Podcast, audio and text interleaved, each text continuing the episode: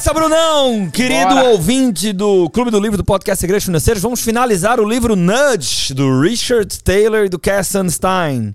Como tomar melhores decisões sobre saúde, dinheiro e felicidade. Lembrando que se a bola é minha, as regras são minhas, né? Então a gente tomou a decisão, a gente lê aqui no Clube do Livro na íntegra os livros. Significa que nós não fazemos resumo, pelo contrário, a gente vai além do que está escrito, a gente comenta em cima da leitura, mas existe muito valor na curadoria que nós fazemos, tanto na escolha dos títulos, como eventualmente, como a gente está fazendo aqui em Nudge, retirar trechos do livro.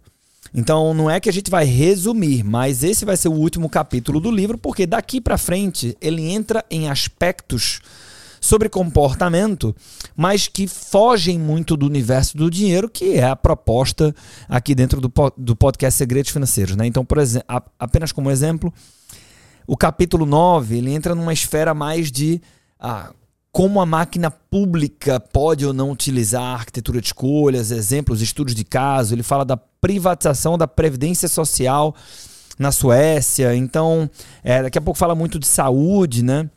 É, fala da instituição casamento. Então, são, são temas que, do nosso ponto de vista aqui, ah, eu recomendo, se você está lendo o livro, se você é, continuar e ler o livro todo, tem muito valor.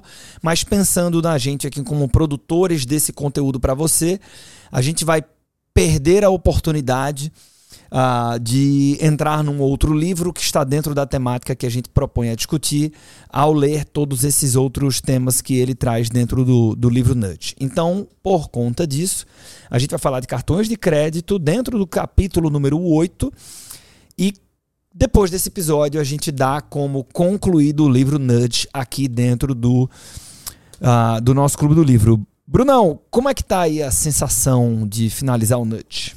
Muito bom. Sempre que termina um livro, eu acho, eu acho muito massa, porque aquela porta de entrada para um outro, né? Então, bater aquela. A sensação boa, né? É uma sensação muito boa, não, não consigo explicar com palavras. é, mas é, esse aqui é um livro excelente, acho que a gente vai fechar com chave de ouro agora falando sobre cartões de crédito, né? E, e, é um trecho pequenininho. Então esse episódio, tá, turma, vai ser, vai ser objetivo direto ao ponto. É, o Taylor ele vem construindo né, o entendimento de arquitetura de escolhas, por que, que a gente toma decisões falhas, o impacto do comportamento, depois o impacto disso é, no, nas decisões financeiras, nas decisões de investimentos, é, impacto no nosso patrimônio, como é que é difícil escolher é, fundos de investimentos, fundos de pensão, tem uma discussão da aposentadoria, ele vai evoluindo essa coisa até chegar em decisões de crédito também. Então, o, o, o, grande exemplo que ele trouxe no episódio passado foi o, o quanto que é difícil você tomar decisões de crédito, é, especificamente decisões de hipotecas imobiliárias, que é uma pauta muito em alta e, e, e, muito presente dentro do mercado de crédito nos Estados Unidos, e agora ele entra em cartões de crédito. Né? Então, ah, bem, falamos sobre hipotecas e iniciamos essa discussão no último episódio e agora a gente continua aqui de cartões de crédito. Então vamos para o livro. Os cartões de crédito são um elemento onipresente na vida moderna. É praticamente impossível viver sem um deles em uma sociedade. Tente fazer check-in num hotel, alugar um carro ou um set de tacos de golfe sem cartão de crédito. Boa sorte! Os cartões de crédito têm duas funções. Primeiro, oferecem um método de pagamento sem dinheiro vivo e, nesse sentido, praticamente substituíram os cheques nas transações pessoais. Felizmente. Embora, de vez em quando, você ainda perca tempo na fila da mercearia porque a pessoa que está passando as compras no caixa quer dar um cheque de 7 dólares. Bem, então, uma tentativa de piada dele aqui, mas. Ou quase que um. Ficou desatualizada, né? Hã? Ficou desatualizada também a piada, né? Ficou, mas, mas eventualmente você tá lá na fila e tem o cara que eu entendi a brinca. O, o, o, não foi nem uma piada, foi mais um, um, desabafo aqui, né? Que é o puta que pariu. O cara tá querendo pagar essa porra em dinheiro e tá exigindo o troco de 5 centavos. E aí você fica naquela, porra, meio que ele tá certo, mas eu tô atrasado pra caralho e tal. Então acho que é essa a crítica dele aqui. A segunda função do cartão de crédito é oferecer uma fonte instantânea de liquidez se o consumidor quiser gastar mais do que possui em dinheiro vivo no momento. Cartões de débito, que aparentemente são iguais aos de crédito, oferecem apenas a primeira função, porque estão ligados a uma conta bancária e não permitem empréstimos, a não ser que também estejam ligados a uma linha de crédito. Aviso: Alguns cartões de débito oferecem linhas de crédito com juros altos. Se for usar o cartão de débito para pegar empréstimo, verifique se a taxa de juros que você pagará é menor do que se pegasse emprestado com cartões de crédito. Aqui, por si só, já tem um conceito importante, né? Então, na hora que eu uso o meu cartão de crédito, eu estou recorrendo a uma linha de crédito, né?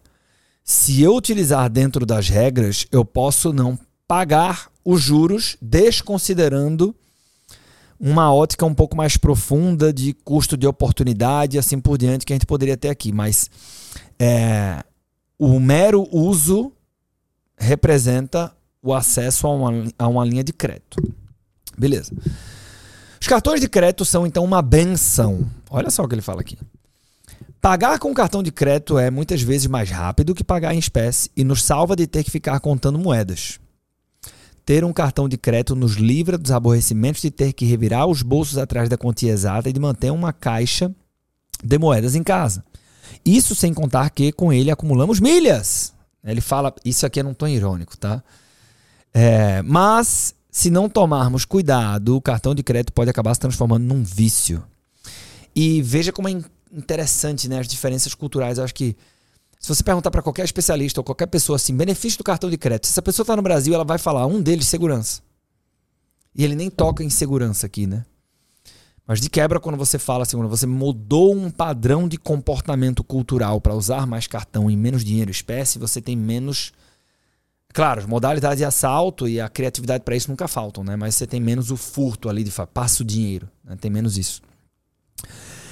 É, então, depois ele diz assim: ó, veja esses dados uh, do mercado norte-americano quando você fala do problema de perder o controle e transformar o uso do cartão de crédito num vício. Primeiro deles, o Departamento do Censo informou que em 2004 havia mais de 1,4 bilhão de cartões de crédito para 164 milhões de pessoas, uma média de 8,5 cartões por pessoa. Que é maluquice. Outra coisa, atualmente 115 milhões de americanos têm uma dívida mês a mês com seus cartões de crédito. Outra coisa, em, 1800, em 1989, a família norte-americana média devia 2.697 dólares às empresas de cartão de crédito. Já em 2007, a dívida havia aumentado para cerca de 8 mil dólares. E essas cifras provavelmente são muito baixas, porque são declaradas pelos próprios portadores de cartões. Utilizando dados do Fed, o Banco Central Americano, alguns pesquisadores sugerem que os lares norte-americanos podem ter uma dívida média de 12 mil dólares. Com uma taxa de juros média de 18% ao ano, isso se traduz em mais de 2 mil dólares por ano somente de juros. Se a gente traduzir isso para a realidade brasileira, aí que é um, um absurdo, né? Os números ficam ainda mais alarmantes. Pois bem, podemos encontrar números semelhantes em muitos outros países, e a situação parece piorar com o passar do tempo. Voltando aos problemas de autocontrole do capítulo número 3, podemos ver como os cartões de crédito constituem um problema sério para certas pessoas. Na era pré-crédito, as pessoas eram basicamente forçadas a gastar apenas o que tinham. Por isso, recorriam à técnica dos potes de dinheiro designados para uma finalidade ou um destinatário. A regra dos postos de dinheiro é aquela onde eu, uh, eu, eu materializo minha contabilidade mental, né? Então eu digo, isso aqui é o pote do aluguel e tal, e quando eu recebo dinheiro eu já vou separando ali, eu diminuo a chance de errar quando eu faço isso. Então isso era muito mais comum antigamente. Mas hoje, se você não tiver dinheiro em espécie para encher o tanque do carro, pode usar o cartão de crédito. E os cartões de crédito inibem o autocontrole de outras maneiras. Um estudo que foi conduzido por Drazen Prelak e Duncan Semester em 2001 esse é o nome dos caras, tá, pessoal? Esse estudo descobriu que as pessoas estavam dispostas a pagar o dobro para conseguir entradas para uma partida de basquete se pudessem pagar com cartão de crédito em vez de dinheiro. O Dan Ariely menciona essa pesquisa também. É impossível dizer quanto as pessoas gastam a mais no cartão de crédito só para ganhar aqueles preciosos pontos no programa de milhagem. E quando o limite do cartão de crédito é alcançado, sempre há outro cartão para substituí-lo. Ou é possível abrir uma nova conta graças a uma das ofertas que chegam quase todos os dias pelo correio para anunciar que seu crédito foi pré-aprovado. É, isso tem a ver com um conceito que não está nesse livro aqui, quase certeza, mas que é do pain of payment, né? Que é, e também tem estudo que mostra isso, que existe um, um, uma dor de pagamento, por isso que a gente é muito. Quando há menos fricção na hora de. A gente já falou de dor de pagamento aqui, não? Já falou, né? No Nudge? Tá bom. Então eu não, eu não vou é, me aprofundar tanto no conceito para não ser repetitivo para quem já ouviu. Mas rapidamente, quanto menor a fricção, menor a dor de pagamento, menos reflexivo, menos cético é, eu sou ao tomar essa decisão de compra e aí eu acabo me permitindo, né, ou seja, sendo mais permissivo, gastando mais. Por isso que tem tanto meme aí de Uber, de iFood, de etc, esses aplicativos que facilitam a, o consumo, mas facilitam também tornando o processo mais agradável.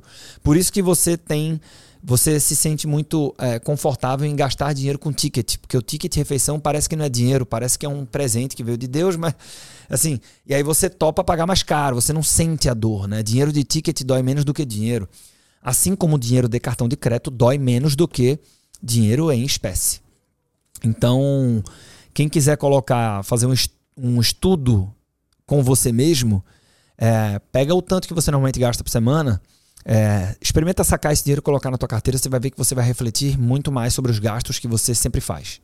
Né? Pelo simples fato de ter uma dor maior ao pagar, porque você está vendo esse dinheiro sair da sua vida. Ah, voltando. Será que o paternalismo libertário do Richard Taylor pode ajudar aqui? Assim como no, no caso das hipotecas, achamos que esse é um terreno perfeito para o rack-up, que é registrar, avaliar e comparar alternativas de preço. Alternativa de preço. Uh, então, é um terreno perfeito para a estratégia do rack-up. Né? Sugerimos que as empresas de cartão de crédito sejam obrigadas a enviar um extrato anual, tanto em papel quanto em formato eletrônico, que inclua todas as operações e tarifas referentes ao ano em questão. Esse relatório teria duas finalidades. Primeiro, os usuários do cartão de crédito poderiam se valer da versão eletrônica do relatório para buscar mais vantagens com outras empresas de cartão de crédito. Além disso, com a lista completa opera das operações tarifas, seria possível ter a ideia exata do que estamos pagando. Eis um exemplo. A forma que certas empresas de cartão de crédito encontraram para aumentar os preços na surdina foi reduzindo o número de dias que o usuário tem entre o recebimento e o vencimento da fatura. Se você não quitar a, a dívida até a data limite, não só será penalizado, como terá que pagar juros por todas as compras que fizer no mês seguinte, mesmo que pague toda a fatura. Para alguém que utiliza o cartão de crédito com frequência, como um profissional que viaja muito ao trabalho, atrasar um dia sequer o pagamento de uma conta de 5 mil dólares pode resultar um pagamento extra de mais de 100 dólares. A segunda vantagem do relatório seria deixar mais claro para os usuários quanto estão pagando ao longo do ano. Certas empresas de cartão de crédito já estão emitindo um resumo anual de compras por categoria que pode servir para a declaração do imposto de renda, mas a exigência do RACAP obrigaria as empresas de cartão de crédito a incluir no, no documento informações sobre as tarifas cobradas. Em geral, essas tarifas ficam ocultas. Por exemplo, se você fizer uma compra em moeda estrangeira, a empresa de cartão de crédito cobra uma tarifa pela conversão da moeda, algo que não custa praticamente nada aos bancos. No relatório RACAP, você descobriria quanto pagou pelo privilégio de usar o seu cartão de crédito nas suas férias fora do país. Como os juros do cartão de crédito não são dedutíveis, não há motivo para que os usuários verifiquem quanto pagaram de juros no ano anterior em todos os seus cartões de crédito. O problema é que, pelo mesmo motivo, eles acabam ignorando as tarifas que pagaram. Mas imagine o susto de saber que, ao longo do ano anterior, você pagou 2.153 dólares de juros, 247 dólares em tarifas por atraso no pagamento e 57 dólares em tarifas de conversão de moeda. Ou seja, vamos lá. O que ele está falando aqui é que se eu levo essa informação mastigada, clara e transparente para o consumidor do cartão de crédito, ah, isso é um pouco ah, parecido com. É, mais para frente aqui no livro, que a gente não vai passar por essa parte, né, quando ele fala como é que eu torno o consumo de energia elétrica mais consciente. Então eles fizeram algumas pesquisas lá, né, que seriam uma forma de um nudge, que se eu tenho um contador que traduz kilowatts em reais na conta de energia e tornar isso visível, as pessoas naturalmente começam a gastar menos, né? Porque eu não, eu não tenho a dor de pagamento, né, a, do chuveiro quente na hora que eu estou tomando banho. Mas se está mostrando um contador aqui do quanto que eu estou gastando, eu digo, opa, vou fechar esse banho aqui agora. Então é um pouco disso aqui, né? Trazer essa clareza. A gente vai pagando, essas coisas estão estão nas entrelinhas, estão ocultas, mas se vem um relatório que fala o seguinte, chefe, você gastou tanto em tarifa, tanto nisso, o cara começa a se incomodar. Porra, será que não tem um serviço mais em conta, né? mais justo? E assim vai. Outros nudges também poderiam surtir efeito. E aí, só um parênteses sobre o que eu falei aqui, tudo isso é, evoluiu muito de quando ele escreveu para cá.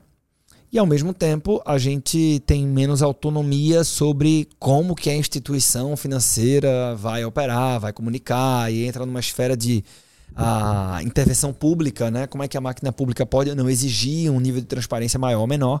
Então, para nós, a pessoa física comum, consultor financeiro individual, é, a gente começa a entrar numa seara aqui que, que, que foge um pouco do nosso controle. Quer comentar? Quero. Um pensamento bem alto aqui que veio agora à mente. A gente já viu aqui no início da noite que tudo importa, né? Tudo importa. Eu estava aqui pensando é, como é que é o formato das faturas de crédito atual.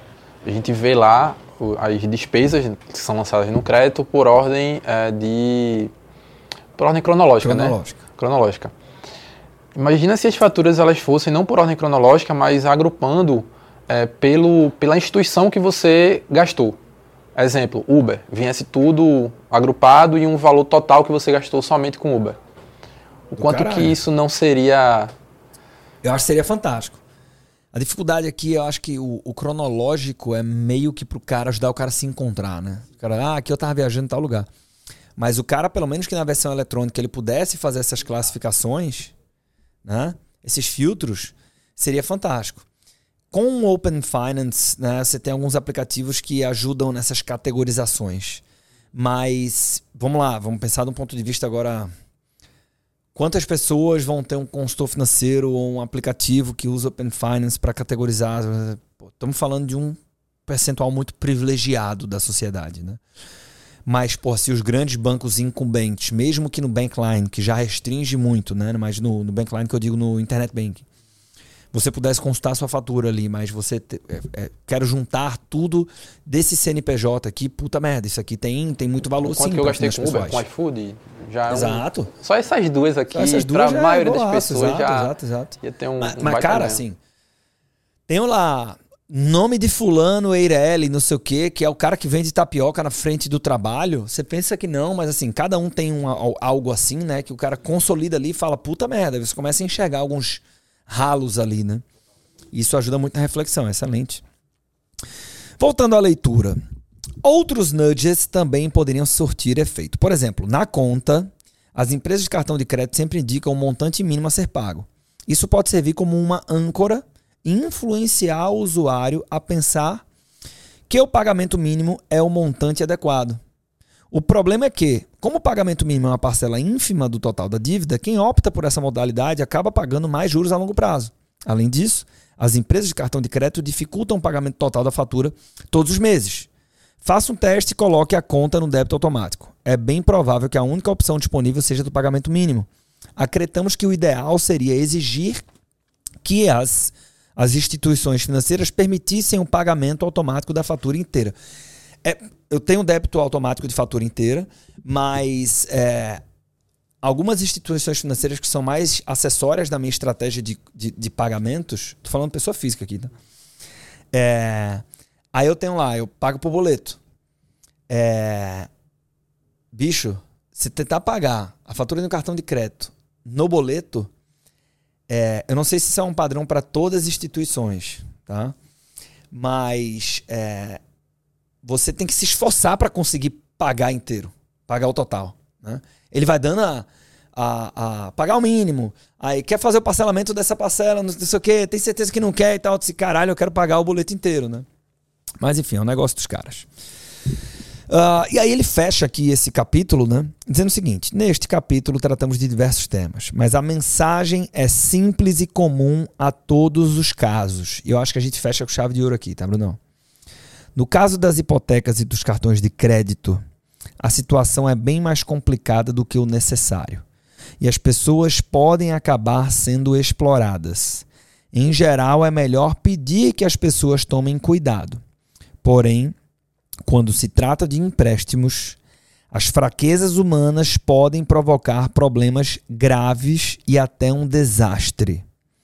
Assim como em outras questões, o governo deve respeitar a liberdade de escolha da população, mas, com algumas pequenas melhorias na arquitetura de escolhas, a probabilidade de as pessoas tomarem decisões mais vantajosas seria bem maior. E com isso dito, caros amigos, nós temos mais um livro para conta aqui no nosso queridíssimo Clube do Livro. Brunão, qual a frase deste nosso episódio de fechamento? Eu gostei muito da primeira frase do episódio, que é: os cartões de crédito são um elemento onipresente na vida moderna. Sim, sim, sim, sim. E, e que cada vez mais uh, você tem os benefícios, né? Sim, é muito comum ter essa brincadeira de que ah, você vai acumular milha, porque as pessoas usam isso como uma justificativa e muito comportamental para o consumo tolo. E aí qualquer benefício com base em consumo tolo, ele deixa de ser um benefício.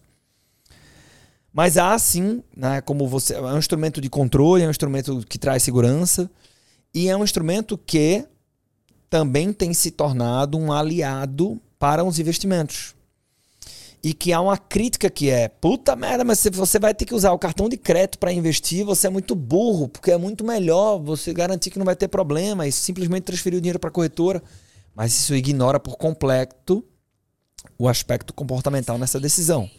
Né? Então, para pessoas físicas comuns, você poder colocar uma previdência privada a partir de 100 reais no cartão de crédito e sendo essa uma previdência boa, que talvez traga eficiência tributária para o imposto de renda, como a gente vai colocar lá na Tech Finance, cara, tem muito valor nisso. Né?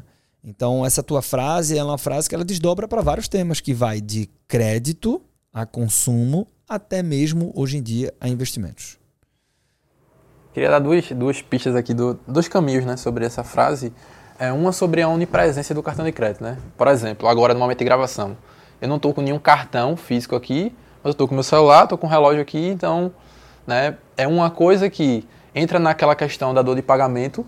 Né, então é muito fácil eu fazer qualquer compra aqui porque eu estou com um instrumento aqui super acessível. Né? Perfeito. Né? É, um, é uma questão. Essa onipresença, eu vou, eu vou fortalecer isso. Né? Eu dei um exemplo da previdência privada boa no cartão de crédito.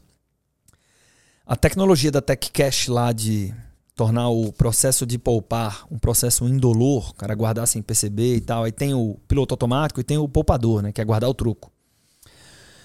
Essa tecnologia opera em cartões de crédito.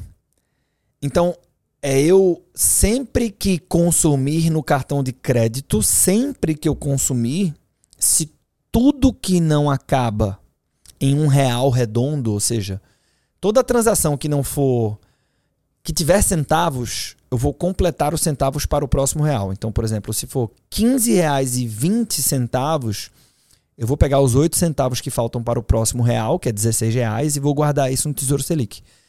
Então, isso é ser onipresente usando o cartão de crédito para o bem também, né? Ou seja, todas as transações eu estou poupando ou para a constituição de uma reserva financeira para quem não tem uma reserva de emergência, enfim, de oportunidades, ou até mesmo para o meu próprio portfólio de investimentos, com o objetivo de tirar algum plano do papel. Perfeito. É, eu, eu lembrei o que ia falar aqui, eu ia fazer uma provocação, na verdade, que é um tema. Digo provocação porque é ir na contramão do que está muito em alta agora, por exemplo, que é a questão das milhas. Uhum. E não só milhas, cashback, enfim. Sim. A ideia de usar o cartão para uma coisa positiva que eu acho muito bom, inclusive a ideia da, da, da TechCash é excelente, eu sou usuário, estou indicando, enfim. Mas, é, como isso muitas vezes é uma justificativa para a gente poder usar mais, né? Sim. Então, você provocar aí com, com as pessoas ao, seu redor, é, passar um mês, por exemplo, sem usar o cartão, e fazer o comparativo do, do, de qual situação você gasta mais, com certeza a pessoa vai gastar menos na situação que ela não usa o cartão. Total. E às vezes a gente se defende, né? Não, porque aqui eu estou acumulando pontos, porque aqui eu tenho cashback, porque eu tenho isso, tenho aquilo. É, usa isso como escudo para justificar o uso do cartão. Cara, e a prova que isso é. Não, primeiro que trouxemos evidência científica para isso, né? Então, é, não foi um nem dois. Vários estudos foram feitos para comprovar de que sim, a gente fica mais permissível e gasta mais quando a gente gasta o cartão de crédito versus dinheiro espécie. Mas além disso, o que é mais paradoxal dessa história é que eu quero justificar uma falha comportamental com algo que parece ter racionalidade, mas que vem com uma falha comportamental também. Como assim? Eu digo, ah, não, eu tô gastando aqui porque eu tô acumulando milha e, ou pontos. Sendo que muitas vezes o cara nem usa os pontos. Ou a milha. Ou o cara não tem uma estratégia. Não sabe nem como usar. Não sabe como usar, não sabe nem. E, inspira. Então, assim. Ou seja, o, o, comportamento ele ganha duplamente sobre a racionalidade, né? Então a gente tem que ter cuidado. E, e uma outra frase que não está no livro, mas não sei se foi exatamente assim que eu falei, é qualquer benefício gerado em cima de um consumo tolo, ele perde a sua característica positiva, né? É, então, sim, o que você falou é muito verdade, a gente sabe disso. É, há que se ter muito cuidado em não gastar mais do que se deve, porque isso vira um problema. E quando você fala da pessoa física comum, esse é o problema. O problema não é tão bom asset allocation, né? Esse é o é teu problema, é ter um nível saudável de gastos. E às vezes a gente perde a mão é, sob uma justificativa de algo que não compensa, né? É, um conjunto maior de milhas acumuladas não pagam juros do cheque especial. Então a gente tem que ter cuidado com isso quando a gente vai para a prática e para a vida real. É, é, o tipo de coisa que você não quer perder a mão. Não é isso, Brunão? É exatamente, a gente fechamos com chave de ouro, hein? Fechamos com chave de ouro. Ah, e eu não vou falar agora qual é o nosso próximo livro, mas ele já está definido. O que eu posso dizer é que ele é um clássico, que ele vai nos fazer pensar muito, que vai ser uma leitura extremamente agradável, mas provocativa barra polêmica. Não é? Não tem essa questão meio polêmica, né, Bruno? Com certeza. Por quê? Quer dar um. um, um a, gente, a gente vem com um tom mais crítico, né? É, porque eu, eu acho que é um livro muito mais dócil do que esse. Muito mais. Né? Mas, principalmente vindo de um nudge da vida, a gente tem que ter uma visão mais crítica, né? A, a, o, o Nudge, por exemplo, é um livro difícil até de ler, por uma razão né, que ele é base de outros livros. Então a gente tem que usar esse conhecimento aqui que a gente adquiriu a nosso favor e quando for ler outras obras que são mais simples de, de entender, mais fáceis de ler, poder também criticar, né? Porque tem que ter uma razão para isso. Então vamos, vamos entrar nesse, nesse livro aí, não vou contar agora, é segredo. É segredo, por enquanto. Eu tava. Um livro muito bom que eu li recentemente foi o Almanac do Naval Ravikant, e ele tá dizendo que às vezes vale a pena você. É, é, é, mais estratégico você reler livros que você sabe que são muito bons, que tem, foram testados à prova do tempo, do que você sair lendo novos livros para dizer que colecionou mais livros lidos, né? E ele tava falando, os livros que mais me marcaram, eu reli algumas vezes e tudo. É, esse é um livro que quem é educador financeiro, consultor financeiro, certamente já leu, né? mas que, na verdade, eu acho que é uma grande notícia com base nessa, nesse insight do Naval, né? porque talvez pô, você queira ler tantos novos livros que, assim como eu, assim, anos que eu não li esse livro, é, ele, ele certamente não entraria na fila. Né? Mas trazer aqui para o Clube do Livro seja uma oportunidade de você revisitar né, o, o, esse livro por dentro, não num, num, resumo, não numa abordagem superficial, mas na íntegra, mas com um olhar muito provavelmente mais maduro do que você teve quando você o leu pela primeira vez. Né? E quem nunca leu, baita oportunidade também de entender por dentro um grande clássico e um grande sucesso de vendas. Não é isso, Brunão? Exatamente. Vou pedir uma gentileza, se você tem um comentário ainda, que é marca a gente no Instagram, posta aí esse episódio é, meio que em comemoração a mais um livro lido. Né? Faz qualquer comentário bacana aí sobre o podcast é, e marca a gente. Ah, vai ser um prazer ver tua marcação lá e saber que você nos acompanhou aqui e chegou até o final do livro Nudge. Algum comentário final, Brunão? Um comentário que eu ia fazer, a gente vai ficar para o primeiro episódio aí do, do próximo livro. Então tá bom. Então, um abraço, obrigado pela sua companhia. Até o próximo episódio e o próximo livro aqui no Clube do Livro.